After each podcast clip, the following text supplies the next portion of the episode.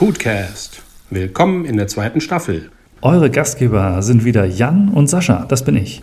Wir gehen auf eine ungewohnt wilde Reise, denn Food geht von A wie Apfel über E wie Emojis bis Z wie digitales Zahlen. Wir klären in zweimal zwölf Minuten die wichtigsten Fragen und geben coole Insights. Lasst uns gemeinsam die Foodwelt bewegen. Moin und herzlich willkommen zum Foodcast, Folge 36. Und ihr wisst, wenn wir irgendwie etwas, eine Verbindung in der 12 haben, haben wir immer einen geilen Gast dabei. Und wir freuen uns heute wirklich wahnsinnig, den Betreiber eines veganen Restaurants bei uns zu begrüßen. Konstantin, moin. Hallo Sascha, hallo Jan. Schön, dass ich dabei sein darf. Freut mich sehr. Äh, vor allem, weil ich die letzte Folge äh, gerade gehört habe und äh, du irgendwie ein bisschen für mich Werbung gemacht hast äh, und eine Limonade. Und dann hattest du mich kurz danach gefragt, ob ich dazu irgendwie äh, Lust habe, euch, äh, euch mal äh, irgendwie beizuwohnen. Und natürlich habe ich dann Ja gesagt. Hast mich quasi ein bisschen dazu gezwungen. Das wäre jetzt ja peinlich gewesen, hätte ich das nicht gemacht. Genau, also es ist ja tatsächlich so, da merkt man, dass Gastronomen haben einfach ein anderes Lebenstempo. Das muss man mal ganz klar sagen. Irgendwie mit, mit so spontan und mit dem Feuer, mit dem du, ich habe dich angeschrieben, du hast reagiert. Das ist, merkt man immer wieder, die Branche hat halt einfach eine ganz andere Power. Das nur mal so am Rande.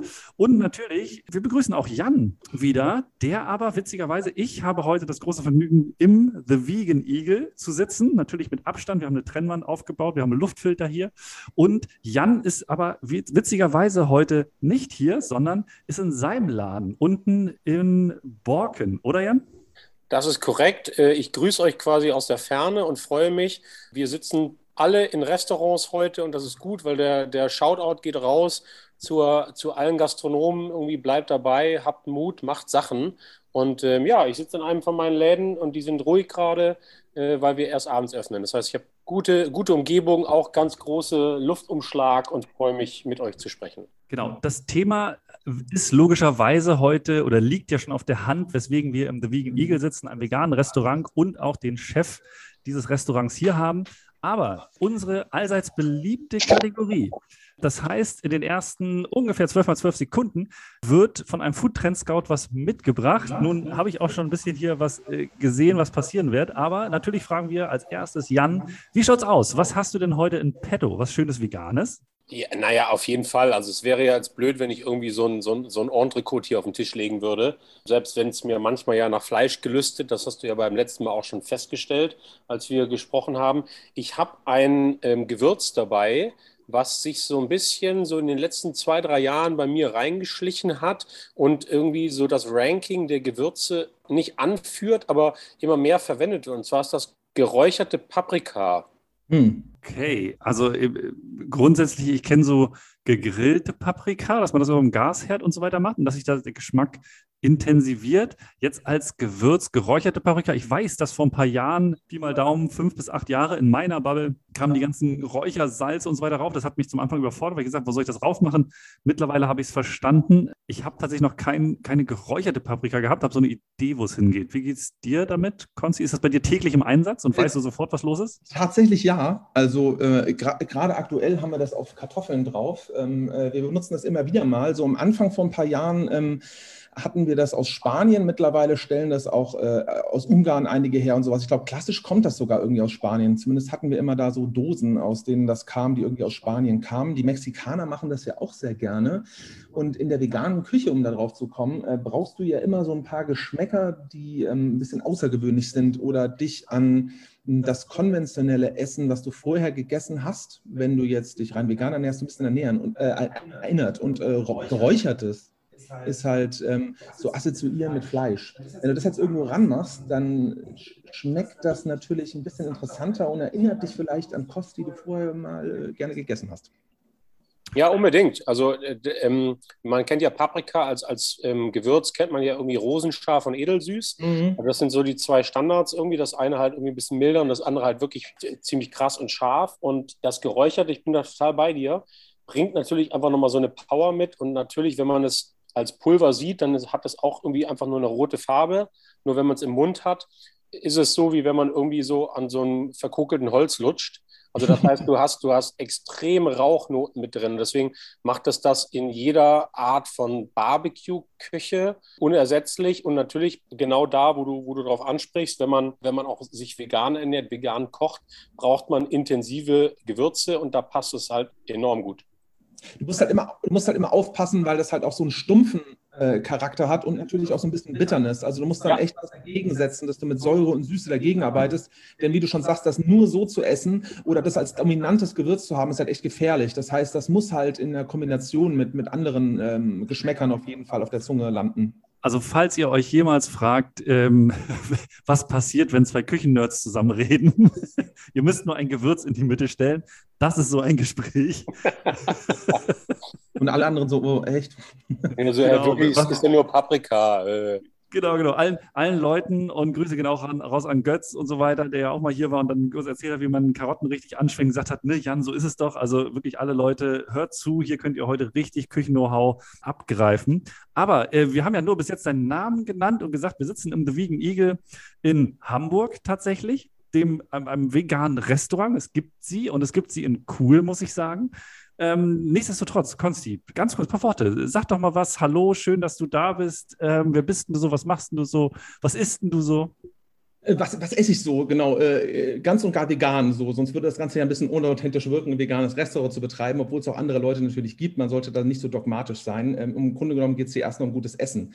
So, wer bin ich? Ich bin äh, Konstantin, äh, komme aus äh, Hessen, äh, ein geborener Frankfurter und bin jetzt dieses Jahr 40 und habe meine Ausbildung ganz klassisch als Koch gemacht in einem kleinen Familienunternehmen in, in schönen Friedrichsdorf im Taunus. Habe dort von erst mit der Pike auf gelernt, wie man irgendwie Hotelier ist beziehungsweise Koch ist, weil in so einem kleinen Familienunternehmen bist du nicht nur ein Koch, sondern äh, wenn dann ein Gast irgendwie an die Küche kommt und sagt, meine Klospülung funktioniert nicht, dann hilfst du da auch mit. Oder wenn Blumen im Frühling in die äh, Töpfe gepflanzt werden müssen, hilfst du auch mit. Bist du halt äh, Mädchen für alles, also Azubi in so einem kleinen Familienunternehmen.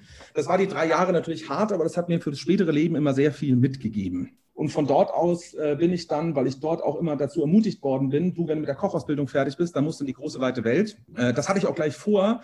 Nur dann kam damals die Bundeswehr um die Ecke und sagte, äh, nee, äh, wir brauchen Köche und äh, du musst, äh, wirst eingezogen. Damals gab es hier noch das böse Einziehen auch.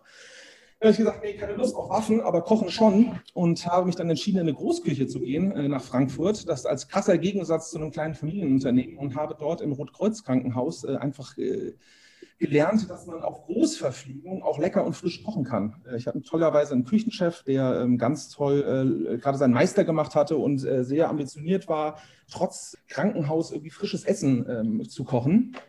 Und dort habe ich gelernt, dass das halt auf groß auch kochen geht und bin danach dann äh, in die Schweiz. Äh, ähm, von der Schweiz aus bin ich nach England, vom England auch aus Schiff und ähm, im Schiff auf der MS Europa, dem besten Kreuzfahrtschiff der Welt, äh, bin ich dann einmal um die Welt geschippert und habe da festgestellt, dass die Welt ja echt richtig schön ist. Und bin dann äh, über Leute, die ich kenne oder kennengelernt habe, in der Schweiz, in Thailand gelandet und war dann in Thailand fünf Jahre lang. Und von Thailand aus war dort Küchenchef. So, die Leute fragen sich jetzt, was hat der in Thailand gemacht? Am Strand gelegen? Nee, also ich war dort wirklich Küchenchef äh, auf Koh Samui, Phuket, äh, in Chonburi, und bin von dort aus dann äh, nach Vietnam. Und äh, in Vietnam war ich Küchenchef äh, als letztes dort äh, von einem Flagship eines großen Schweizer Hotelunternehmens, die dort im Süden von Thailand ihr großes neues Hotel aufgemacht haben, hatte dort als letztes 120 Angestellte, sechs Restaurants, Bars. Musste mir die Konzepte ausdenken, es war ein komplettes Refurbishment, war äh, eine spannende Zeit, äh, die mir dann aber auch gesagt hat, so jetzt habe ich alles erreicht, was ich wollte, denn als ich als kleiner Koch äh, an der Spüle stand im kleinen Familienunternehmen, habe ich mir immer gesagt, ich will auch mal ein Küchenchef werden. Ich will auch irgendwie Leute rumdelegieren. das hat man sich damals so gedacht. Und das hatte ich mit irgendwie Anfang 30 dann erreicht. Alles ging sehr schnell. Von dort aus äh, bekam ich dann einen Anruf von einem äh, guten Freund von mir, den ich in der Schweiz kennengelernt habe. Ja, alle fragen sich jetzt, wie ist der denn irgendwie wieder in Hamburg gelandet, wenn man die große weite Welt kennengelernt hat. Philly rief mich an und sagte, du, hast du nicht Lust, irgendwie nach Hamburg zu kommen? Und ich sagte, du Philly, ich habe keine Lust nach Hamburg zu kommen. Äh, das war noch in der Zeit. Das, das, also das kann ja schon mal, das ist ja schon erfunden. Das kann nicht sein. Das kann nicht sein. Ne? Äh, ähm, dazu muss man sagen, ich hatte mir eine Hintertür aufgelassen. Ich hatte damals, als ich aus Deutschland weg bin und man lässt so Familie zurück und Freunde zurück und äh, Kollegen zurück, habe ich immer gesagt, ich komme nie nach Deutschland zurück, außer nach Hamburg. Tatsächlich, weil ich, um aufs Schiff zu kommen, musstest du damals nach Hamburg und eine Seemannstauglichkeitsprüfung machen und dich impfen lassen gegen äh, Gelbfieber etc. Und dafür musstest du nach Hamburg. Und äh, dort habe ich mich mit meinem guten Freund Philly getroffen, der mir Hamburg gezeigt hatte, weil ich kannte Hamburg nicht und habe Hamburg hier lieben gelernt. Und ich hatte mir dann irgendwie gesagt, vielleicht komme ich dann irgendwann zurück nach Hamburg. Das Hintertürchen hatte ich mir offen gelassen, nie wieder zurück nach Deutschland zu kommen, aber vielleicht dann nach Hamburg. Dann kam der Anruf und es hieß, es sollte nach Hamburg kommen. Ich sagte, nee, ich habe keine Lust, nach Hamburg zu kommen. Und noch verrückter wurde es, dass mir Philly sagte, du, ich habe mit meiner Freundin Steffi äh, einen Imbiss übernommen äh, und willst du da nicht dazukommen, weil wir sind beide Hotelfachmann, Hotelfachfrau, aber wir brauchen noch ein bisschen Küchen-Know-how und das soll mehr werden als der Imbiss. Aber jetzt verkaufen wir halbe Hähnchen und Schaschlik. Das ist, das ist wunderbar. Emmas Europa, Küchenchef mit 120 Leuten, sechs Restaurants, Bars und dann mal eine schöne, eine schöne Fleischwurst gegrillt, schön, ne? Currywurst, ja. Pommes. Witzigerweise, wie gesagt, ich äh, gucke mal, ähm, wieder gehen Grüße raus an Götz, äh, der eine ähnliche Geschichte hat. Ähm, super cool. Das ist tatsächlich auch eine Vita, die ganz viele gemacht haben. Also jetzt nicht so in der Reinkultur, aber was halt viele in der Gastronomie gemacht haben. Ne? Sie haben eine Ausbildung gemacht.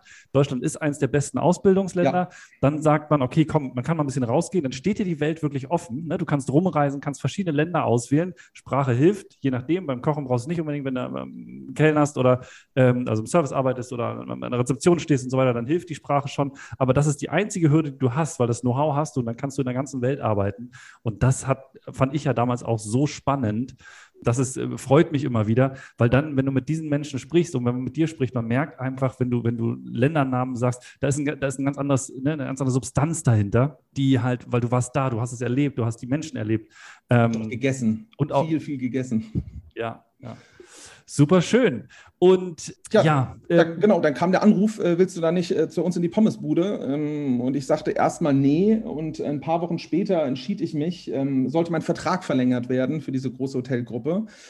Und irgendwie sagte ich mir, du, äh, pff, weißt du was, ich mache das nicht weiter, vielleicht komme ich doch der Sache nach. Und alle erklärten mich für wahnsinnig. Ähm, äh, mein Hoteldirektor sagte, ey, willst du nicht für die Gruppe nach, äh, nach Dubai gehen, ins Head Office? Und alle boten mir Jobs an und ich sagte, nee, will ich alles nicht, ich will was völlig Neues, ich brauche irgendeine Herausforderung. Habe alle meine Sachen in einen Container gepackt und bin tatsächlich nach Hamburg und äh, bin dort ins äh, Dieter Sanchez eingestiegen, was dort damals, wie ich schon sagte, äh, Currywurst Pommes gemacht hat. Und äh, mein Geschäftspartner Philly und meine Geschäftspartnerin Steffi sind auch schon viel um die Welt gekommen und äh, Philly hat lange in den USA gelebt und sagte zu mir, du, ich habe da so viele Sachen aus den USA an Food, das muss hier rüber. Unter anderem das Philly Cheesesteak. So, ähm, äh, dann bin ich in die USA geflogen und habe äh, zehn Tage lang äh, nur äh, Philly Cheesesteak gefuttert. Wir sind von einem Laden zum anderen und haben nur Cheesesteak gefuttert. Um irgendwie Deswegen heißt er ja auch Philly, ne? Ich wollte gerade sagen, das ist sehr lustig, dass du mit Philly ein Philly Cheesesteak gegessen hast. Exakt, äh, Philly lebte sogar in Philadelphia. Okay. Ähm, äh, daher hat er es dort halt kennengelernt und, äh, und hat den Geschmack halt kennengelernt, aber konnte mir das natürlich nicht erklären, weil wie willst du das jetzt erklären und genau nachmachen? So. Und deswegen haben wir gesagt, wir müssen in die USA und, und ich futter mich da einfach durch und äh, haben dann das Cheesesteak äh, erfolgreich äh, eingeführt. Das ist auch eines der Bestseller immer noch im Dieter Sanchez. Dort habe ich dann auch das Pulled Pork mitgebracht, weil wir sind auch ein bisschen in die Südstaaten gegangen und ich habe gesagt, komm, das, das habe ich da immer wieder gefunden, habe dann angefangen, das auch noch nebenbei zu futtern. Das haben wir dann auch noch mit äh, integriert und haben halt Stück für Stück äh, das Sanchez in das umgebaut, was es heute ist. Äh, jeder ist da mal willkommen, da irgendwie hinzugehen. Dort habe ich dann leckere Burger gebrutzelt und Cheesesteak und Pulled Pork verkauft. Und an einem blöden Morgen habe ich einen Schlaganfall bekommen mit gerade mal 30. Puh. Äh, ja. Und äh, dann, dann lag ich so auf einer intensiven Station eine Woche und ähm, äh, wusste nicht so ganz, was, was passiert denn jetzt? So, was, was mache ich denn jetzt? Also irgendwie soll das ja was heißen. Und mit Sascha im Vorgespräch haben wir vorhin so ein bisschen darüber gesprochen, dass Menschen sich nur bewegen, wenn ähm, sie Schmerz spüren oder irgendwie ähm, ja, ähm, was erleben müssen, damit sich was verändert im Leben. So war es bei mir auch. Ich habe aber noch knapp ein Jahr weiter Burger gebrutzelt und in der Zeit überlegt, was ändere ich denn so, damit das nicht nochmal passiert. So, ich will ja, ich kam, kam davon, ich habe heute, toi, toi, toi, ich laufe mal hier auf Holz, äh, keine, keine Sachen, außer dass meine Finger ab und zu mal bitzeln, aber nicht, nicht gelähmt und gar nicht, nicht zurückgeblieben. Und äh, dann habe ich mir gesagt, eine Sache, um halt irgendwie aus den Arterien rauszubekommen, Cholesterin ist nicht so gut äh, in, in, äh, für die Arterien, ist irgendwie sich mehr pflanzlich zu ernähren. Und so kam ich über viel Lesen, Dokumentationen und über meine eigene Vergangenheit, um wieder Brücken zu schlagen. Ich hatte ja mit Diätassistenten in einem, äh, in, in einem Restaurant, äh, Restaurant sage ich schon, in, ähm, im Rotkreuzkrankenhaus in der Küche gearbeitet. Also ich hatte ja dieses ganze Know-how da, ne? ähm, irgendwie mit Diätassistenten zu sprechen. Dort habe ich halt mir viel auch mitgenommen. Und so bin ich auf die vegane Ernährung gekommen und fing an dort, während ich Burger gebrutzelt habe, äh, mich äh, vegan zu ernähren. Und äh, ja, dann stand ich halt da, brutzelte Burger und nebenbei kochte ich mir veganes Essen. Weil natürlich das äh, Essensangebot äh, für veganes Essen im, im, im Dieter Sanchez damals natürlich nicht gegeben war, jetzt irgendwie jeden Tag was Frisches, irgendwie Gemüsiges zu essen und brutzelte der jeden Tag vor mich hin und äh, habe natürlich nicht für mich allein gekocht, sondern immer für einen Teil der Crew und dann für Steffi und Philly und die sagten irgendwie, ey, das ist ja richtig lecker. Wie bist du da drauf gekommen? Und ich veganisierte halt irgendwie Gerichte, die ich kannte und habe halt irgendwie so ein bisschen rumexperimentiert und wurde halt Stück für Stück ein bisschen unglücklicher in dem System, weil umso mehr du dich halt mit dem Veganen beschäftigst, fiel es mir schwer ähm, zu sagen, ich will jetzt halt auch mal weiter Fleisch kochen. Weil so ein bisschen Idealismus kam dann halt dazu. Und durch einen totalen Zufall, weil Philly gerne in der Nachbarschaft spazieren geht, gerne Menschen trifft, äh, stieß er in der Nachbarschaft auf das Restaurant, in dem wir heute sitzen, äh, was äh, drei Dekaden ein chinesisches Restaurant war. Und äh, zufälligerweise war der Besitzer da. Und äh, Philly kam mit ihm ins Gespräch und er meinte, hier, wer bist denn du? Und Philly sagt, das ist ja eine lustige chinesische Deko, kann ich die haben? Weil das Restaurant war ganz klassisch hier mit so Pagoden und Löwen und so, wie man sich so ein richtig trashiges chinesisches Restaurant vorstellt äh, war das hier dekoriert und das landete alles draußen im Container. Und so kam Philly halt ins Gespräch und sagte, oh, darf ich dieses lustige Vordach haben und die Deko haben? Und die beiden kamen ins Gespräch und über Nacht hatten wir das Restaurant hier unterschrieben, um das zu mieten, weil uns das einfach so gut gefallen hat. Und Sascha kann es ja sagen, der war schon mal hier, es ist halt wie so ein kleines Familienhaus, es hat halt einen wunderschönen Garten und äh, einfach eine, eine, sehr gute, so gute Vibes, wenn man hier reinkommt. Und ähm, wir unterschrieben das und wussten noch nicht, was hier reinkommt. Also wir hatten dann so verschiedene Konzepte, die wir auch dem Vermieter vorgelegt hatten. Und äh, wir wussten nicht, äh, was kommt hier rein. Und äh, Steffi und Fiddy meinten dann, sag mal, warum machen wir kein veganes Restaurant hier rein? Also ich kam nicht mal selbst auf die Idee, weil jetzt müssen wir mal zurückgucken, das ist über acht Jahre her. Und wenn jetzt mal alle so überlegen und mal drüber nachdenken, wo gab es vor acht Jahren veganes Essen, oder vegane Schnitzel im Supermarkt. Äh, das klingt noch nicht so lange her, aber es ist wirklich so ein, fast eine Dekade. Ne? Und wir waren so ein bisschen Vorreiter. Und ich hatte mich das nicht getraut. Und die beiden meinten, ey, dein Essen ist so lecker. Wir zeigen das einfach anderen Menschen. Und wir haben so viele Gäste vom Sanchez, denen wir das auch zeigen können, die offen sind. Die kommen einfach hierher. So. Und waren noch die ersten Gäste, die so hier waren, waren Gäste vom Sanchez, die wir hier rübergezwungen haben.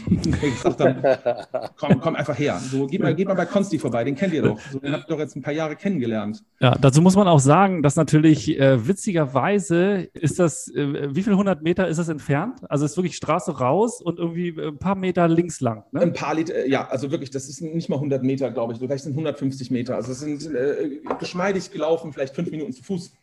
Also die Gäste wurden zwar gezwungen, aber mussten keine Riesenwege äh, oder Marathons nö, laufen. Nö, die sagten dann, äh, Philly meinte dann, heute gibt es keinen Burger oder Steffi oder heute gibt es keinen Krok oder heute gibt es halt nichts. So, hier geht es einfach mal rüber.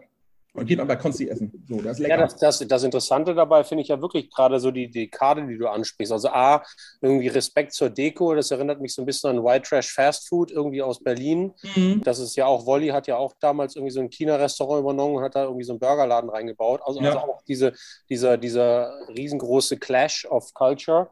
Ähm, also richtig geil. In der Dekade, also ich meine, wenn ihr wirklich, ihr wart ja mit, dann mit Sicherheit eine, wirklich einer der ersten, die sehr konsequent irgendwie auf vegane Ernährung gesetzt haben und das gastronomisch zu betreiben. War es damals einfacher oder jetzt? Also äh, war es damals einfacher, weil man irgendwie sagte, wir sind die Ersten, deswegen kommen die Leute oder ist es jetzt einfacher, weil die Leute es kapieren? Das ist eine sehr gute Frage. Also was wir jetzt halt einfach merken, dass die Gesellschaft sich hier immer mehr so drin mischt. Ne? Am Anfang hattest du halt, wie gesagt, die gezwungenen äh, Gäste quasi, hierher gebracht haben.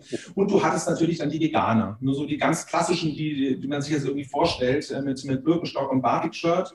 Die kamen halt hier rein, weil sie halt happy waren, ein veganes Restaurant zu finden. Heute sind die echt vereinzelt. So ein bisschen schade, weil ich freue mich immer, wenn jemand herkommt, der halt irgendwie Idealist ist und das schon richtig lange macht. Aber heute teilt sich das auf in etwa 50 bis 60 Prozent Gäste, die flexitarisch, wie man sagt, leben oder halt einfach Lust haben, ein veganes Restaurant zu sehen, so wie Sascha es hatte, der einfach gesagt hat, ich will mir das mal angucken, das hört sich irgendwie toll an. Und dann teilt sich der Rest so in 25, 20 Prozent in Vegetarier und Veganer auf. Und der eigentliche Veganeranteil liegt bei 20, 25 Prozent. Das ist echt verschwindend gering an veganen Gästen. So, ich frage jetzt keinen, der hier reinkommt, ist ein Veganer, aber man kriegt das ja so ein bisschen mit an Gesprächen am Tisch. Und wenn man selbst ein Service ist oder wie die Gäste bestellen und so weiter. Ne?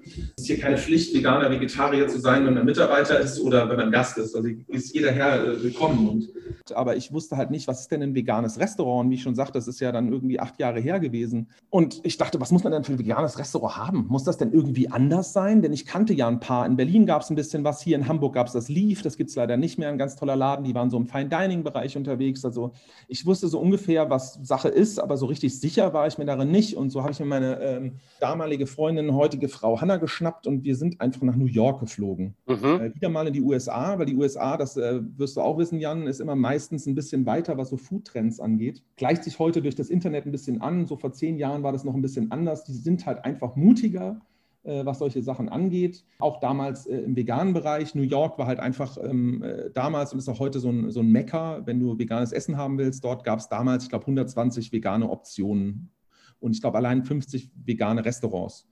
Und äh, so haben Hanna und ich einfach in zehn Tagen äh, 40 vegane Restaurants besucht. Bars, Cafés, Restaurants. Also zehn Tage, 40 Restaurants. Das kostet uns jeden fünf Kilo auf den Rippen, weil ich natürlich nicht ein Gericht bestellt habe, sondern immer gleich drei, vier. Und so futterten wir uns durch die vegane äh, Welt äh, in, in, New York. Und äh, ich stellte fest, du, eigentlich ist das ein Restaurant wie jedes andere auch da stand ja teilweise nicht mal vegan an der Tür oder noch interessanter, nicht mal in der Speisekarte. Dort stand nicht äh, with vegan äh, sausages, also mit veganen Würstchen. Das stand da nicht dabei, sondern es war einfach ein Gericht, äh, was lecker klang, was gut aussah. Und es ging nirgendwo um vegan. Und das war in den meisten Fällen so. Natürlich gab es auch andere, wo du dann gleich gesehen hast, wieder der klassische Veganer hinter der Tür, irgendwie, ich mache mir ein Restaurant auf, wobei das in New York eher ein bisschen weniger ist. Da geht es halt viel um Business, da sind die Mieten teuer. Ne? Aber äh, im Grunde genommen äh, waren das alles Restaurants, in denen du dich wohlgefühlt hast, die ähm, Speisekarten und Getränkekarten hatten, die wie jedes andere Restaurant waren oder noch ein bisschen interessanter, weil sie halt teilweise Sachen drauf hatten, die das klassische Restaurant nicht hat. Also du hast in keinem Restaurant irgendwie dort eine, eine Coca-Cola oder eine Pepsi gefunden. Dort gab es dann irgendwie eine Organic Produced äh, Coke from California. Mhm. War das mit den Weinen und den Säften auch. Die waren halt irgendwie alle interessant. Also, und das habe ich so mitgenommen, dass ich gesagt habe, das muss interessant werden. Das darf nicht Standard sein. Es muss Sachen auf der Karte geben, die die Leute so nicht finden in einem Standardrestaurant, um halt einfach überrascht zu werden. Und es ist jeder willkommen. Jeder ist willkommen und jedem muss es schmecken. So, das war, das war die Devise, die wir mitgenommen hatten. Und so fingen wir an, das Ganze hier zu renovieren und aufzubauen. Und so fingen wir an mit der Speisekarte. Ich hatte glücklicherweise aus dem Dieter Sanchez einen Koch äh, mitgenommen, Benny, äh, der hat mit mir dort einen Mittagstisch drüben gemacht und den habe ich gefragt, sag mal, äh, willst du einfach mit mir ein veganes Restaurant aufmachen? Ich weiß nicht, ob das was wird. Wir probieren es einfach Schön. aus. Und der sagte, ja, bin ich dabei. Der hatte klassisch französische Küche gelernt. Ähm, das war mir auch noch sehr recht, kann super gut kochen. Und den habe ich gesagt, kommst du mit? Und dann standen wir beiden hier. Also was ich auf jeden Fall bestätigen kann, und das ist auch etwas, äh, das ist bei uns im Podcast immer mal wieder Thema. Es gibt so die eine oder andere Zutat, die du nicht ersetzen kannst. Eine ist ganz essentiell, das ist die Zeit. Und wenn ich hier so, ich habe ja die Chance, jetzt hier durchs Fenster zu gucken, wenn ich so den Garten auch gucke, ähm, hier sind so geile alte Weinstöcke, glaube ich, Weinreben so ein bisschen verwurzelt. Und, das ist äh, Korkenzieher-Haselnuss. Ja, okay, Korkenzieher-Haselnuss und, und Bambus sehe ich hier so ein bisschen und, und so. Das sind natürlich Sachen, diesen alten geilen Vibe, den du meintest, ne, wenn hier drei Dekaden irgendwie geiler chinesischer äh, Vibe reingeflossen ist, den, das kannst du nicht ersetzen. Also ja. das, das wächst einfach über die Zeit. Da kannst du nicht neu irgendwas pflanzen und machen. Und das spürt man.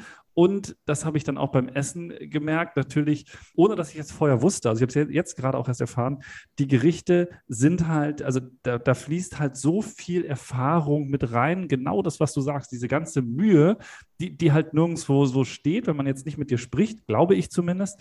Aber dieser ganze Vibe von wegen, sei willkommen, ist einfach, ist cool. Wir müssen jetzt nicht unbedingt riesengroß sagen, alles vegan, sondern es ist einfach ein cooles Gericht irgendwie. Das ist durchdacht. Es sind geile Gewürze dran und so ging es mir auch. Und ich habe auch gesagt, ah, guck mal, das ist interessant und das passt dazu. Und deshalb liegt da noch ein Focaccia mit bei, weil irgendwie und das mit der Kräuterbutter, die ja keine Butter ist, weil so und also das ist einfach sehr, sehr küchendurchdacht. Ne? Da weiß man einfach, da sind Leute vom Fach dabei. Und so ist es halt, wir sind halt mit der, in der Küche mittlerweile vier Köche. Also wir haben da äh, Jörg und Thorsten noch mit am Start. Ne? Die bringen halt auch alle Erfahrungen aus anderen veganen Restaurants mit. Jörg hat ursprünglich Bäcker gelernt. Also die bringen einfach noch Ideen mit. Also das sind nicht nur alleine meine Ideen, sondern äh, die, die, anderen äh, drei sind auch mit beteiligt. Wir stehen da immer zu viert und überlegen halt, wie muss halt das Essen sein, wie muss es halt schmecken, was muss da mit dabei sein an Konsistenz, denn viel findet einfach im, im Mund statt. Und du hast halt bei, bei einem veganen Essen fehlt halt dieser feste Teil in den meisten Fällen. Und das ist halt einfach so dann diese Fleischkomponente, auf der du kaust. Ne? Und du musst halt trotzdem ein Mundgefühl schaffen, was voll ist, in dem alle Konsistenzen drin sind. Und äh, das ist das, an, wenn wir immer so Gerichte testen und ausprobieren und, und auf die neue Karte immerhin äh, wechseln, weil wir haben hier eine saisonale Karte, die ist viermal im Jahr am Start und äh, dann noch immer zwischendrin Spezialgerichte, überlegen wir halt immer so, was, was fehlt denn da an Konsistenz? Muss da noch ein bisschen Crunchiness dazu? Ne? Muss da noch ein Gewürz dazu? Muss da was Scharfes, was Saures dabei sein? Wie fühlt sich das Ganze im Mund an? Was fehlt da noch? Und das ist das, was äh, in der veganen Küche jetzt anders als die klassische Küche ist, wo du dich auf, ähm, bei der normalen Küche kannst du dich auf einfach was verlassen. Ne? Und das kannst du halt bei neu kreierten kreierten Gerichten oder dann vielleicht inspirierten Gerichten äh, ähm, musst du da äh, spielen und ausprobieren und das dauert teilweise ziemlich lang. Also die meisten Gerichte, die wir irgendwie ausprobieren, äh, die kommen niemals auf eine Karte. So, ähm, die sagen einfach, das passt nicht. Leitet sich so ein bisschen vom, vom klassischen Restaurant, die halt wissen, was, was, die wissen, weißt du, wenn du eine gegrillte Hähnchenbrust mit irgendwie äh, einem, äh, mit einem leckeren Salat und ein paar schönen Kartoffeln und einen Dip dabei hast, weißt du, das essen die Leute. So. Und hier musst du halt überlegen, so, wie sprichst du halt diese 50, 60 Prozent an, die halt noch nie vegan gegessen haben, die einfach mitkommen. Und wie ist es für die auch lecker, ohne dass die irgendwas vermissen und ohne, und das war auch immer ein Credo hier, ein Fleischersatzprodukt auf dem Teller liegt. Also wir haben halt immer von Anfang an gesagt, wir wollen, dass hier nicht äh, ein, ein, veganes Schnitzel auf der Karte ist. Wir wollen hier nicht, dass irgendwie eine vegane Bratwurst auf der Karte ist. Das heißt aber nicht, dass der Geschmack nicht da sein darf. Das heißt nicht, dass die Konsistenz nicht da sein darf, aber du willst nicht ein Produkt dort liegen haben, was Menschen vergleichen können. Denn so gut wie diese Produkte heute werden, ne, und das ist der Wahnsinn, äh, umso, um, äh, so interessanter äh, wird das natürlich für einen Otto-Normalverbraucher. Aber du vergleichst natürlich immer. Ne? Bringt mich zu einer Sache, die ich mitgebracht habe, weil du gesagt hast, ja, du, Jan, du hattest gefragt, war es früher einfacher als, äh, als heute? Ich habe mich ja. jetzt ein bisschen inspirieren lassen, du bringst immer was mit und dann habe ich gedacht, ich bringe auch was mit. Und Sascha, merkst du, es setzt sich durch, ne? Es setzt sich durch, du hast wieder mal einen Trend geschaffen. Sachen mitbringen und probieren lassen. Jetzt sagst du, werden Sachen heute einfacher. Natürlich ist es für, heute, für uns heute einfacher, gerade mit dem Einkaufen. So, da hatten, das hatten wir vorhin mal kurz angerissen. Wir können heute einfacher Sachen einkaufen, als wir die vor acht Jahren einkaufen konnten, weil vieles heute vegan gelabelt. Muss ich nicht mehr drüber nachdenken. Andere Sachen muss ich rumdrehen, muss ich gucken, ist, ist da irgendwas drin, was man nicht benutzen darf. So ähm, zum Beispiel Farbstoff Kamin, was jetzt eine Sache rot macht, ist halt aus Läusen hergestellt, ist nicht vegan muss ich halt aufpassen, ist das Lebensmittel in irgendeiner Art und Weise gefärbt. Deswegen sind die meisten, also wir haben hier kein Essen mit E's drin. Also irgendwas, was jetzt außer einer Zitronensäure, sage ich, die hier irgendwo dran sein kann, oder eine Ascorbinsäure, die mit einer Konservierung dran sein kann, sind hier keine Farbstoffe oder irgendwelche komischen Geschmacksverstärker im Essen drin, sondern unser Essen ist echt naturbelassen und ist zu 90, 95 Prozent selbst gemacht. Ist wirklich hier hergestellt. Selbst Brote werden hier gemacht, Burgerbrötchen lassen wir vom Bäcker machen oder Teigfladen kaufe ich zum Beispiel zu oder Nachos kann ich jetzt hier auch nicht machen, zum Beispiel, wenn ich die mal auf der Karte haben will. Trotzdem sind 95 Prozent der Essen selbst gemacht. Und immer, wenn es was Neues auf dem Markt gibt, um jetzt wieder die Brücke zu schlagen, dann probieren wir das hier in der Küche. Das landet natürlich nicht auf der Speisekarte, aber wenn irgendein Hersteller irgendwas rausbringt und sagt, du, ich habe hier ein ganz neues Produkt, dann äh, haben wir natürlich Spaß daran zu sagen, ey, ähm, das wollen wir probieren. Und dann sind wir vier da in der Küche und probieren einfach fleißig durch die Gegend und, und geben unsere Daumen hoch und Daumen runter, äh, einfach um selbst irgendwie ähm, äh, Spaß zu haben und zu gucken, was da draußen ist, weil Gäste sprechen ja mit einem. So, ist die Zukunft einfacher? Äh, ich äh, stand letztens vor einem Regal und sehe äh, Thunfisch vegan. Und dachte, ist ja witzig, von der Firma Garden Gourmet, was Nestle ist. Nestle mhm. ist jetzt nicht die beliebteste Marke für viele Menschen. Ist eine sehr große, weltumspannende Firma, die vielleicht auch die eine oder andere Sache nicht richtig macht und äh, die bringt äh, Thunfisch raus. Also ist die Welt einfacher? Ich würde sagen, für den Otto-Normalverbraucher im Supermarkt oder den Veganer oder Vegetarier oder Flexitarier im Supermarkt sind heute viele Sachen einfacher. Ich mache mal das Glas auf und gehe mal rüber zu ähm, Sascha. Jetzt kannst du es leider nicht probieren und Sascha muss dir dann erklären, was er schmeckt. Genau, ich habe hier, hab, hab hier, hab hier ein cooles Setup äh, mit Löffel oder Gabel. Was sagst du, was nehmen wir? Oha, okay. Ja, geht so ein bisschen Richtung also ich, ich habe wirklich an Katzenfutter gedacht. Ja, das ist tatsächlich so. Sieht auch ein bisschen so aus. Es sieht genau, aber ein bisschen ungeschmacklich ist. Also es ist, aber es auch keine Farbe hat so richtig. Ja, es ist hart. Also Hm, ich versuche es diplomatisch zu sagen kann man bestimmt was draus machen. Es ist aber erschreckend fischig. Also, und, äh, das stimmt. Ist, das schmeckt, also ja, das schmeckt wie dieser, dieser Dosentunfisch tatsächlich. Nee, ist auch gut. Danke. Ja, hm. sehr lecker. Vielen Dank. Denkt man natürlich, bitte, äh, denkt man natürlich, wie haben die das gemacht? Ne? Ähm, äh, das besteht aus Wasser, Erbsenprotein, Rapsöl, Weizenprotein, Aroma, Zitronenfaser, Salz. Das sind jetzt nicht mal zehn Zutaten und sie haben das da irgendwie hinbekommen, das zu machen. Ist schon ziemlich krass was da so passiert. Also die Zukunft muss das jeder haben? Nee, bestimmt nicht. Ist es für Leute, die sagen, ich möchte keinen Thunfisch mehr essen, ein Ersatz? Warum nicht? Hat das eine Berechtigung? Ja, hat es. Und das ist gerade, wenn mir Leute mal sagen, ja, aber das ist doch dann alles irgendwie künstlich erzeugt oder was auch immer.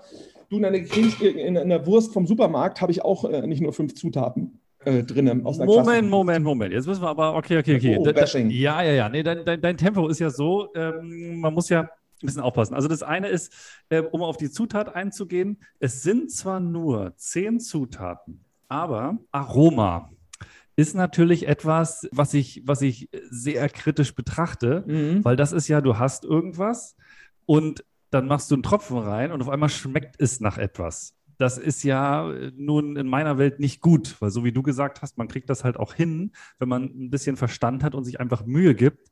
Ähm, das kann Jan ja auch bestätigen Sachen so schmecken zu lassen oder cool schmecken zu lassen, ohne dass ich den Tropfen Aroma brauche. Ja, man könnte mit Algenöl noch arbeiten. Also das hätte ich halt gemacht. Aber äh, natürlich will Neste natürlich Geld sparen. Also mit Algenöl und hättest du gleich noch Omega-3 mit dabei gehabt. Also es wäre eine Möglichkeit darin gewesen. Ja. Genau, genau. Und es ist ja so, was ich immer so spannend finde, also du äh, redest jetzt so super begeistert darüber und sagst, wir probieren regelmäßig aus und so weiter. Also die gleichen Gespräche kenne ich ja von Jan, der ja, und das, da muss er mich jetzt korrigieren, er hat ja vor allem auch in seinem High-End-Steak-Restaurant was ja äh, ein ganz tolles Konzept ist. Also Mal Meute heißt es, habt ihr schon ein paar Mal gehört, könnt ihr gerne gucken und so weiter. Da kommen ja viele Schüsseln dann auf den Tisch und ein geiles Stück Fleisch. Und dann wird es so rumgereicht und dann kann man in den Schüsseln so probieren.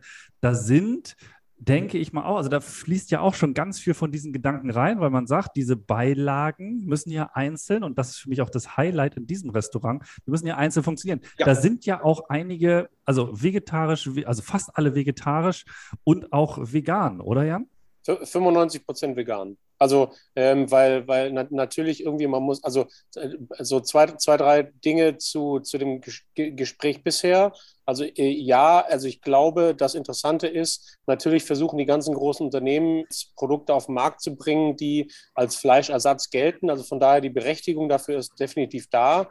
Aber natürlich ist es einfach, aus irgendwelchen pflanzlichen Proteinen ein Fleischersatzprodukt zu machen, ja. weil du gehst einfach über die Aromastoffe und die sind zum großen Teil eben nicht natürlich. So und ähm, das ist vollkommen fein und ich glaube, dass das ist eine, das ist jetzt so ein Zwischen Zwischenprodukt, bis man irgendwo da landet, wo ihr schon seid, nämlich mit einer intensiven Beschäftigung. Und das fand ich so schön, was, was du gesagt hast, zu sagen, äh, vegane Küche bedeutet für Köche, sich intensiv auseinanderzusetzen mit Grundprodukten, weil man eine Aufgabe hat, die Fleischrestaurants äh, nicht haben, weil sie einfach relativ plain und simple äh, Fleisch, Beilage und Gemüse machen können. Äh, deswegen ist die Herausforderung groß und deswegen finde ich es toll, dass man sich damit auseinandersetzt und glaube, dass alles das, was im Einzelhandel gerade passiert, hinsichtlich von Fleischersatzprodukten wirklich nur so ein Zwischenstep ist, um die Leute irgendwie zu entwöhnen vom Fleisch. Und wir hoffentlich dann da landen, wo ihr schon seid. Und äh, da vielleicht irgendwie als Brücke, weil du auch deine Reise äh, nach Amerika irgendwie geschlagen hast. Daniel Humm ist ja mit Sicherheit irgendwie der bekannteste Vertreter, der im 11 Madison Park mittlerweile drei Sterne vegan kocht. Also das ist ja auch eine Entscheidung, bewusst eine Einstellung auf den Teller zu bringen. Und wahrscheinlich bedeutet das, dass wir wesentlich mehr auch in diesem High-End-Bereich davon sehen werden und ja. Leute überzeugen müssen oder über, überzeugen können, dass Auseinandersetzung mit Essen eben ohne Fleisch funktioniert. Das ist total richtig. Also, das ist ja, wenn Leute mal sagen, vegan ist ein Trend, das haben mir Leute hier schon vor, vor acht Jahren erzählt, habe ich schon damals ein bisschen gelächelt. Und ähm, ich habe vor kurzem ähm, bei Die Stunde Null, ist auch ein sehr schöner Podcast, habe ich ähm, äh, Michael Käfer gehört, der ganz passend sagte, ähm, vegan ist kein Trend, vegan ist ein Zeitgeist das ist nicht mehr wegzudenken und das wird sich immer mehr anpassen. Und ich kriege immer so ein bisschen den Hals, wenn ich bei anderen Gastronomen bin, weißt du, du gehst da mit der Familie essen, die vielleicht nicht vegan ist und ich gucke auf eine Speisekarte und irgendwie das Einzige, was es dann irgendwie vegan gibt, sind Nudeln mit Tomatensauce. Dann kriege ich irgendwie die Krise. und denke, ihr, ihr, ihr Faulpelze, die ihr da hinten in der Küche seid, es geht doch echt mehr. Und beschäftigt euch doch mal damit. Das ist doch spannend. Und das ist auch Ja, der Spaß, den wir in der Küche haben, einfach du? mit Essen zu spielen. Und man kann doch so viele tolle Sachen machen. Wer darf denn mit Essen spielen? Das dürfen nur Köche. Ja. Kinder dürfen das nicht. Und wir können doch einfach ausprobieren und gucken und können neue Gästekreise erschließen. Und ganz ehrlich, vom, vom Wareneinsatz ne, ist veganes Essen auch nicht so schlimm. Also ich habe mir schon mit Köchen auf der, auf der äh, Messe gesprochen. Ich treibe mich auch in der Norga und so weiter rum, habe dort ein Food-Tasting mit, mit einem Startup gemacht und habe die dort veganes Essen probieren lassen und die sagten alle, wie echt, das ist vegan? Glaube ich nicht. So, und das waren halt dann am Montag, ne, lauter Gastronomen da, lauter Köche da. Und der eine kam zu mir und sagte, du, ey, geil, vegan finde ich ja absolut super. Ich habe jetzt so eine geile Vegan Bowl auf die Karte gesetzt, die läuft wie die Sau und weißt du was, meine Foodkost ist wesentlich besser geworden. Natürlich, also, ich bin da su super, super bei dir. Also deswegen, ich, glaub, ich glaube, dass die Problematik ist die, dass es halt für viele Köche, und ich habe ja auch Koch gelernt, 97. Ähm, das heißt, wenn wir jetzt mal irgendwie, das heißt, ich bin jetzt 43 und es gibt auch jüngere Köche, die ein ähnliches Profil noch haben. Es ist halt einfach schwierig, weil es ist anstrengend, sich mit Produkten so auseinanderzusetzen, dass man Fleisch weglässt. Insofern geht man den einfachen Weg. Und das ist, ich glaube, das ist genau die Problematik. Und ähm, ich finde das äh, dann auch teilweise als Branche immer noch schwierig, dass man, dass man auf eine Speisekarte so, ja, das vegane Gericht oder sowas schreibt. Ne? Ich war jetzt vor fünf Tagen auf einer großen deutschen gastronomischen Preisverleihung. Da gab es auch ein Menü. So, ich habe bewusst das Vegetarische gewählt. Äh, Und neben mir saß ein Barkeeper, der hat das Vegane gewählt. Und das war dann als Hauptgang, hat er dann wirklich Nudeln mit Tomatensauce gehabt, was du gerade sagst.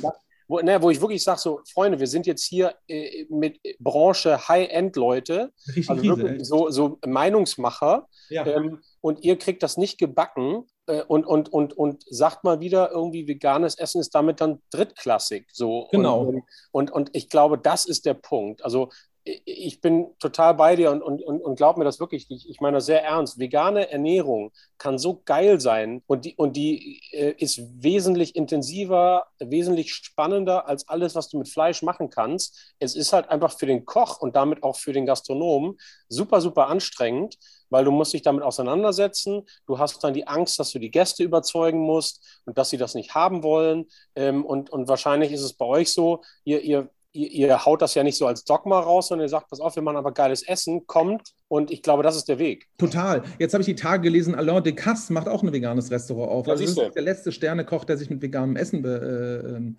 irgendwie versuchen wird. Das Problem ist halt oft in Deutschland, dass das Thema vegan halt einfach so einen Stempel hat mit Extremismus und irgendwie äh, komischen Leuten. In Amerika heißt es plant-based, also pflanzenbasiert. Da sind die Leute ein bisschen aufgeschlossener dafür. Und das ist das, was ich immer so hoffe, dass mehr Menschen halt irgendwie sehen, du, das ist gar nicht in irgendeinem, es hat nichts mit Idealismus zu tun. Deswegen haben wir das halt hier auch so umgesetzt. Und das hoffe ich halt, wenn halt so Vorreiter wie Alain Decasse äh, das zum Beispiel auch machen und ihre Restaurants so öffnen, dass es halt ähm, in den Mainstream reinkommt. So, also dass es halt auch äh, High-End und Mainstream ist. Also ähm, ähm, dass mehr damit gespielt wird. Ich meine, Jamie Oliver macht das auch schon ewig lang. Ne? Und Tim Melzer hat auch ein recht schönes, leckeres Gemüsekochbuch rausgebracht. Ne? Ja, Also, also wir, wir räumen ja damit heute auf. Also wir, äh, das heißt ja irgendwie für alle, die uns zuhören, also diese irgendwie, keine Ahnung, Sascha, wie viele sind es? Sag, sag mal irgendwie so ein paar, viele, viele Tausende. Kinders geht essen, geht vegan essen, weil es ist einfach super cool. Das, war das Schöne in den USA zu sehen, weißt du, da haben, haben Leute einfach ähm, gesagt, da, die waren halt einfach so unterwegs. Ich habe halt mit vielen Gastronomen dort auch gesprochen. Ich habe Küchenchefs getroffen, Betreiber getroffen, da habe ich gemeint, wer ist denn eure Gästegruppe, wer ist denn eure Zielgruppe? Und dann sagten ganz viele, da gab es das Wort flexitarisch so noch nicht. Und da sagen die einfach Foodies, haben die einfach gesagt. Äh, Leute, die einfach Lust haben, was Neues zu essen. Und die sagen halt, heute gehe ich italienisch essen, morgen gehe ich spanisch essen, dann gehe ich mal zu dem äh, tibetischen Restaurant und dann esse ich vegan. Die halt einfach sagen wollen, ich probiere halt einfach Sachen aus. So, und das ist halt das, was ich immer sage. Probiert doch einfach Sachen aus. Es kann- es doch, kann doch nicht so schlimm sein. Das ist doch toll, was Neues auszuprobieren. Habt doch einfach Spaß daran. Und das sage ich halt für die Köche auch. Ne? Also da das ist auch immer meine Devise, probiert euch doch einfach aus. Es gibt doch so viel mehr als Nudeln und Tomatensauce und es gibt auch viel mehr als irgendwie äh, das Fertigschnitzel oder den Fertigthunfisch, weißt du? Probiert euch doch einfach aus, macht doch Spaß. Es ist doch nichts Tolleres, als eine neue Küche zu entdecken. Genau. Und vor allem, was ich jetzt, ich habe gerade so, ich bin ja so, ich beschreibe mich immer netterweise so als den Einäugigen unter den, unter den ähm, ähm, euch Fachleuten, ja. Wenn man dann so sagt, okay, der, der Großteil der Menschen, ne, Volksgaum ist noch nicht ausgebildet, das sind halt schon eher blinde Leute, die halt noch nicht verstehen, ähm, Mhm. beziehungsweise die man jetzt ranführen muss. Ähm, aber ich sehe da riesen Parallelen zum Thema, äh, herzlich willkommen zum Buzzword Bingo, Digitalisierung. Ja. Also es ist ja genau ähnlich. Also die Leute wissen den Weg, den wir einschlagen, der, der ist, äh, also dass das Tier auf einem irgendwie einem halben Quadratmeter lebt, irgendwie zig, äh, keine Ahnung, Antibiotika bekommen muss und und und. Wir wissen das alles, ne? Tönnies als Paradebeispiel und es gibt ja viele andere Sachen. In Vergessenheit geraten für viele, glaube ich. Genau, genau. Aber das ist ja auch, also wir wissen, dass da ganz viel Mist passiert und dass das Tier nicht glücklich ist und dann hat das total Stress und ist vollgepumpt und überhaupt Ne, also kann man sich angucken, man kann sich Game Changers angucken, What the Hell. Es gibt auf Netflix zig Dokus, die das auch zeigen. Auch in der Digitalisierung, was da alles, ne, mal Gutes und Schlechtes. Aber genau das ist es. Das ist, also der Zeitgeist ist, ey, wenn ich mehr mich pflanzlich basiert ernähre, das ist einfach gut. Das ist gut für die Gesundheit.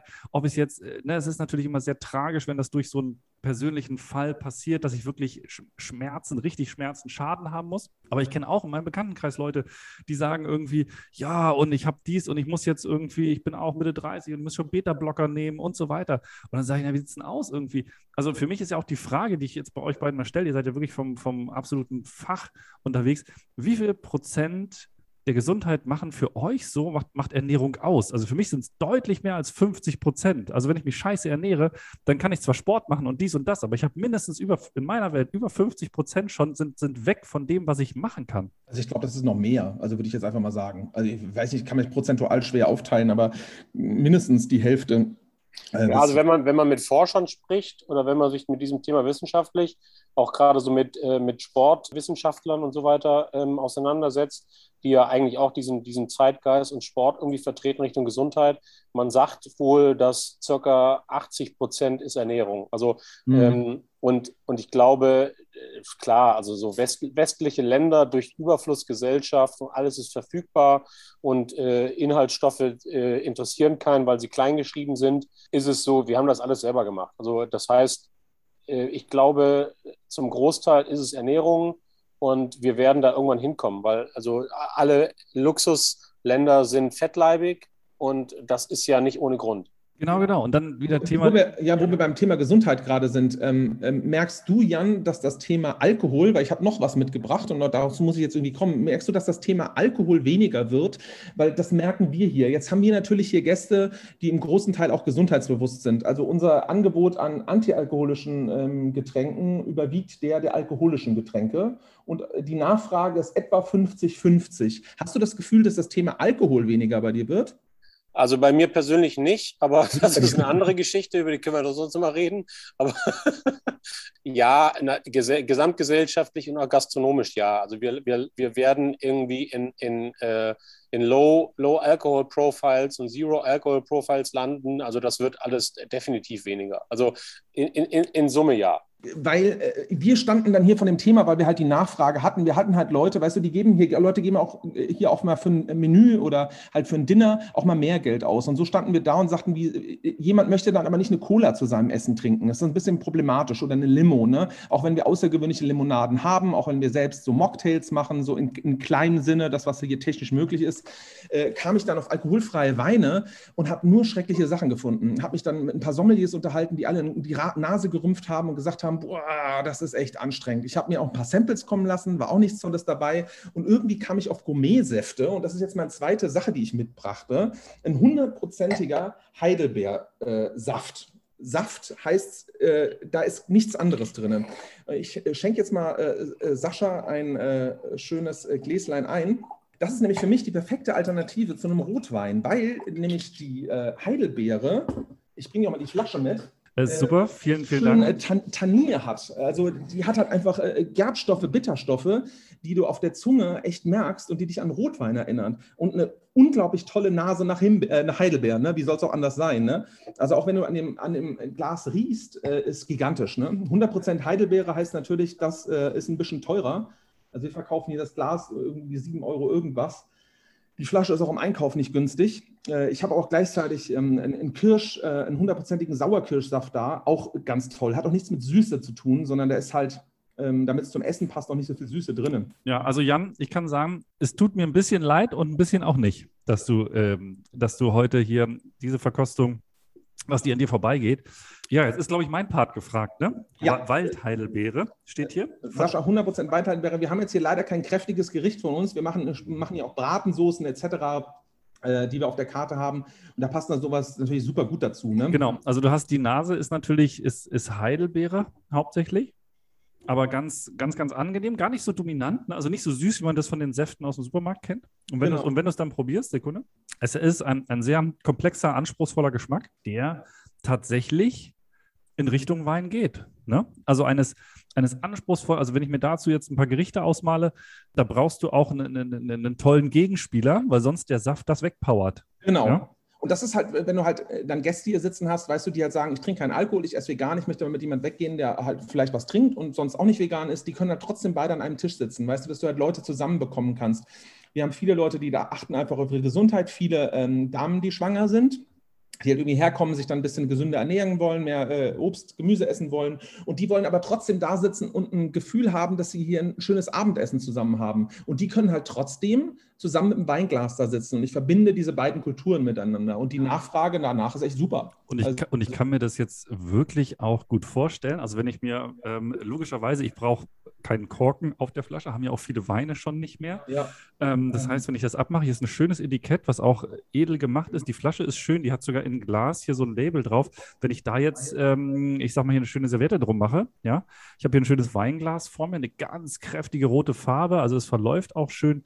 Äh, Das ist ein Luxusgetränk, ganz klar. Total. Ja, um, also ich meine, das ist, das ist, da bin ich total bei euch. Also dafür, gerade diese Pairing-Geschichten, da gibt es mittlerweile super gute Alternativen. Ich meine, wir müssen halt den Leuten erst einmal erklären, dass es halt bei alkoholfreien Getränken nicht nur die Apfelschorle gibt und Cola. Und, ähm, und ja, aber gut, da kommen wir halt her. Und ich glaube, flächendeckend für viele Gastronomen muss man das halt auch erstmal irgendwie etablieren. Und es gibt ganz viele tolle äh, Bücher mittlerweile auch. Es gibt so zwei, drei Leute, die diese alkoholfreie Trinkkultur irgendwie ein bisschen prägen. Und auch da heißt es wieder, wie, wie wir auch schon heute festgestellt haben, man muss sich einfach damit auseinandersetzen. Alles, was wir bisher gemacht haben als Gastronomen, war halt einfach einfach. So, und, äh, und wenn man dann anfängt, eben etwas ohne Alkohol zu machen, dann muss man halt irgendwie gucken, wie kriege ich trotzdem quasi diesen Geschmack mit rein, weil das ist ja die Schwierigkeit, zum Beispiel auch so bei alkoholfreien Gins und so weiter, dass sie halt einfach, wenn Alkohol nicht dabei ist, eben nicht diesen Bums haben. Und ja, also la- lass da, lass da mehr von machen und von daher freue ich mich. Also ich muss jetzt auch mal sagen, das Gespräch ist für mich gerade sehr, sehr offen und noch so voller Input, der dahin gehört, um dann die Geschichte nochmal umfänglich zu erzählen. Also wir sind jetzt ja völlig weg von, von, von deinem Restaurant, hast du ein bisschen erzählt, wie es gekommen ist. Aber ich sag mal, was uns im Vorfeld ja auch noch, wir nennen das mal so ein bisschen Vorgeplänkel, wo wir schon gesprochen haben, es ist ja auch super interessant, also da mal reinzugehen. Du hast es so in so einem Nebensatz gesagt, ja, ich komme dann besser raus und dir hat jemand erzählt mit so einem Gericht, ne, Wirtschaftlichkeit und so weiter. Ihr betreibt jetzt seit acht Jahren ein profitables Geschäft, behaupte ich mal. Ähm, sonst würdet ihr nicht, das nicht noch äh, auch im achten oder im neunten Jahr betreiben.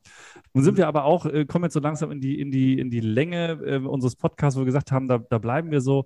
Das heißt, äh, ich muss so ein bisschen Timekeeper spielen.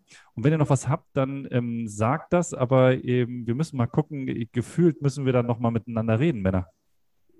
Ich bin gerne offen dafür. Also äh, wir halten da, glaube ich, noch ein bisschen Gesprächsstoff. Also wir sind gar nicht darauf eingegangen, wie du schon sagtest, wie es eigentlich ist, ein veganes Restaurant zu betreiben. Was unterscheidet das von einem regulären Restaurant? Ich glaube, das würde auch nochmal mindestens eine ganze Folge füllen, wenn da jemand dran interessiert ist. Ich habe nur Mit, mit Sicherheit. Also ich meine, wir, wir sind eher auf der Metaebene. Also von daher, wir haben ganz viele Themen, die natürlich gas- gastronomisch relevant sind, irgendwie angesprochen. Von daher sehe ich da durchaus irgendwie, kann man das nochmal ein bisschen im en Detail nochmal rausklamüsern. Aber Sascha, heute sind wir ja bei nicht äh, 6 mal 6, sondern irgendwie, keine Ahnung, 10 mal 6. Das ist ja auch okay. Äh, Minuten, das passt doch. Also ähm, ich hoffe, alle hören noch zu und äh, dann würden wir sagen, wir, wir, wir, wir packen das Ding ein für heute, oder? Das würde ich sagen. Also vielen Dank ähm, für den ganzen Input. Wenn ich so rüber gucke, da stehen noch verschiedene Sachen hier auf. Also ich habe das Glück, irgendwie, was ist das, zwei, drei Meter, wahrscheinlich vier Meter entfernt, hat Konstantin noch ein paar Sachen vorbereitet. Da, wahrscheinlich darf ich die jetzt probieren, weil ich glaube, die machen auch erst um 17 Uhr auf. Richtig. Und daher ähm, vielen, vielen Dank für eure Zeit. Vielen, vielen Dank für euren Input. Und ähm, genau, ich würde mich auch wahnsinnig freuen, wenn wir nochmal ein bisschen mehr darüber erzählen, weil das ist ja wahnsinnig toll, spannend, es ist gesund, äh, wir machen die Welt ein bisschen besser und äh, was gibt's Schöneres? Ja, vielen Dank. Jo. Ich habe mich gefreut, dass ihr dabei seid und ich freue mich auf ein weiteres Treffen und äh, da gibt es wieder neue Sachen zum Probieren. Äh, wie gesagt, äh, Sascha, du sagtest gerade, was siehst du hier noch? Also äh, wir haben so ein paar äh, leckere Brownies im Glas, die wir zurzeit in unserem Online-Shop anbieten und es entstehen neue Produkte. Also zu einem Restaurant heißt ja auch mal, sich weiterzuentwickeln und äh, auch das The Vegan Eagle wird sich immer ein bisschen weiterentwickeln und das bisschen Online-Geschäft kommt gerade noch mit dazu und vor allem neue Produkte entwickeln. Äh, ja, du darfst gleich äh, Produkte probieren, die noch keiner probiert hat. Und äh, ich freue mich dann das nächste Mal, wenn wir uns dann vielleicht mal dritt treffen können und äh, wir dann noch mehr Produkte probieren können oder Sachen probieren können, die ihr vielleicht noch nicht kennt und äh, Jan noch was Schönes mitbringt, was ich noch nicht kenne. Unbedingt. Ich freue mich drauf. Vielen, vielen Dank und bis zum nächsten Mal. Euer Foodcast-Team.